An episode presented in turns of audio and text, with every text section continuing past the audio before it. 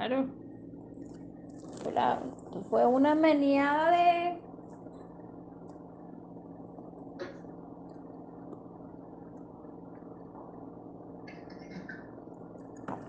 Fíjense, tanto el niño como la niña observan a su padre desde que son pequeños y su amor es inmenso. Es un amor inmenso hacia el padre. Pero cuando se ve la mirada, esa mirada de mamá de tristeza, porque hubo un altibajo en la relación, o porque no funcionó, o porque hubo abandono, o porque hubo dolor. En ese momento, esa mirada nos habla de que te prohíbo de que lo ames porque me está haciendo sufrir. Ahí empieza el peso de la culpa circular dentro de mamá. Me equivoqué, porque yo quería un hombre perfecto para mi vida, un hombre proveedor, un hombre firme, un hombre sustentable, un hombre que me equilibre, un hombre que se encargue, un hombre, ustedes saben cómo es la película. Todo lo que uno, un ser humano puede querer, pero no es precisamente lo que debe ser. Y ante esas condiciones se genera una energía de culpa bastante fuerte que va cayendo sobre nuestros hombros. Esa sensación de decir, yo deseo perdonar, papá, pero una parte de mi corazón no sabe que es que mamá no me da permiso de hacerlo y por lo tanto no lo hago, no puedo. Por más que intente hacerlo, es muy complicado. Entonces decido es protegerlo, defenderlo, eh, colocarlo detrás de mi falda, puede ser, simular nosotros que somos muy grandotes ante lo que es su humanidad porque por la edad que tengamos, sabemos que no podemos medirnos ante sus experiencias, porque simplemente cada quien tiene su experiencia. Esto es una enseñanza más allá de lo que es eh, la humanidad del ser humano. Vuelvo a repetir, recuerden los egos que pueden existir.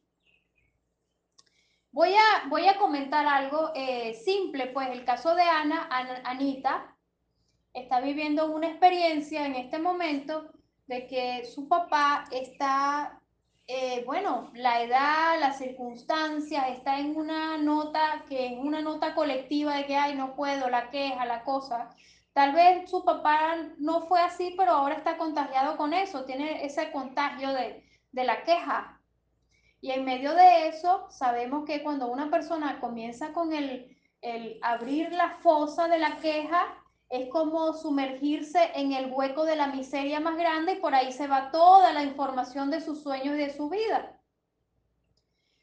Anita, que es la, la, hermana que queda aquí en Venezuela y que ellos, ella pues vive la experiencia de estar eh, eh, apoyando en, en, la vejez de sus padres, eh, se da cuenta que su papá en este momento está es, manipula su, vida, su vida, su vida toda.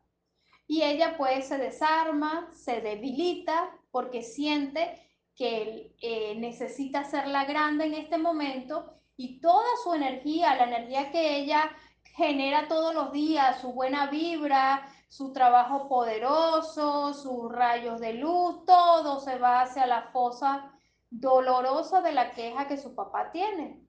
Eso, por supuesto, le quebranta su finanzas, sus sueños, su anhelo, toda cosa. Entonces, eso se llama ego. La información de esto no quiere decir que nosotros tenemos que dejarnos llevar por lo que el ego de la familia manifieste. Todo eso es ego, porque eso no es su papá. Y es muy importante que Ana, por ejemplo, diga, papá, eso no eres tú, tú eres el grande, yo soy la pequeña y yo confío en ti eso no eres tú, papá. No quiero seguir este, rondando bajo ese, el juego de ese ego, porque eso es un ego colectivo del cual está abrazado, del cual no se permite evolucionar. ¿Y cuántos de nosotros no estamos experimentando eso? Eh, cualquier cantidad de veces que hablo, que, que, hablo con personas que dicen, pero ¿cómo hago? Si es que mi papá, mi mamá son tan tóxicos que no puedo, que Pero espérate, es que eso no son ellos. Eso ya no son ellos. Ajá. Y le sumo que parte de lo que mi papá se quebró es también la enfermedad de mi mamá, que se tuvo que encargar de mi mamá por el Alzheimer. Claro. Se en una cosa de quejas y de reclamos. Claro, pero... Claro, por supuesto, pero es que tuvo que encargarse, pero esa no es tu mamá, es su responsabilidad. O sea, sí, es así. O sea, es así, es así. Entonces, el que en este momento, el, el, ante tus ojos, él se vea como un niño chiquito buscando auxilio, esa no es la verdad. Y en ese momento tú tienes que reaccionar y decir, papá, esa no es la verdad, eso no eres tú. Yo confío en tu esencia, en tu fortaleza para poder decidir. Porque tu padre, por más que tenga sus años, está joven y él puede decidir realmente. ¿Sabes? O sea, ya cuando ya tenemos un, ancianito que tiene 90 y pico de años, eso ya es otra cosa, ¿verdad? Del cual que lo que es que vivir la experiencia de disfrutar de su tiempo como una siembra, pero ahorita tu papá tiene su habilidad como para poder construir el camino. Entonces, muchas veces nosotros de, asumimos eh, la condición de debilitar a nuestros padres porque hay unas creencias por allí sumergidas dentro de nosotros que dice que a cierta edad la persona ya está deshabilitada y esa no es la verdad, ¿ok? O sea, olvídense de eso, porque nada más tienen que imaginarse que ustedes se están sumando un montón de años encima sin necesidad. Cuando deseo deshabilitar a mi padre o a mi madre porque siento que son incapaces de resolver algo, en ese momento una montaña de canas se les está montando en la cabeza. Porque mamá y papá tienen la fuerza, la esencia y la convicción para poder salir adelante como debe ser. Estoy hablando de lo que son decisiones de vida y todo aquello que eh, se, se manifieste. Aquí comentando un poquito, y esto sí quiero eh, recalcarlo, para todos aquellos eh, eh, que, que, tienen el regalo, se viven la experiencia del regalo de dotar económicamente a sus padres. Y digo el regalo porque eso, bueno, yo siento que es un privilegio que Dios nos da alguna vez, que es dotar económicamente a nuestros padres. Eso, bueno, eso es un placer, es un honor. Cuando vivimos esa experiencia, debemos recordar, reconocer, mamá, papá, yo agradezco que me den permiso de aportarles acerca de ese regalo de su cosecha. ¿Ok? Lo que ellos cosecharon en la vida. Pero si viven una experiencia en donde sienten, este, mi papá no me dotó nunca de nada, y está detrás de ti pidiéndote, mira que necesito para esto, para el cigarro, para, digo yo, para el cigarro, para el teléfono, para, para Gataca, para esto, para, para lo otro, para miles de cosas. y ustedes dicen, pero ¿qué es esto? ¿De dónde salió este bochinche así? ¿Qué, qué pasó aquí?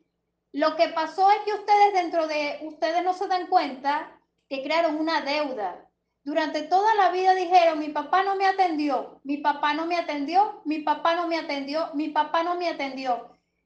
Y esa energía empezó a moverse como un boomerang y ahí está, caminando para ustedes. Eso es algo que está allí, es una deuda que ustedes mismos crearon. Y por eso es tan importante tomar conciencia de lo que eso significa. Ante ello, hay, que empezar a comentarse a sí mismo, papá, ya no me debes nada. Ya no me debes nada, ya lo comprendí. Esto está solvente, me diste la vida y es lo más importante, es lo más especial. Eso es lo que soy. Y desde ahí es que nosotros podemos este, aportar a nuestro camino, a nuestros sueños, el verdadero triunfo de lo que queremos. ¿Ok? ¿Alguna pregunta?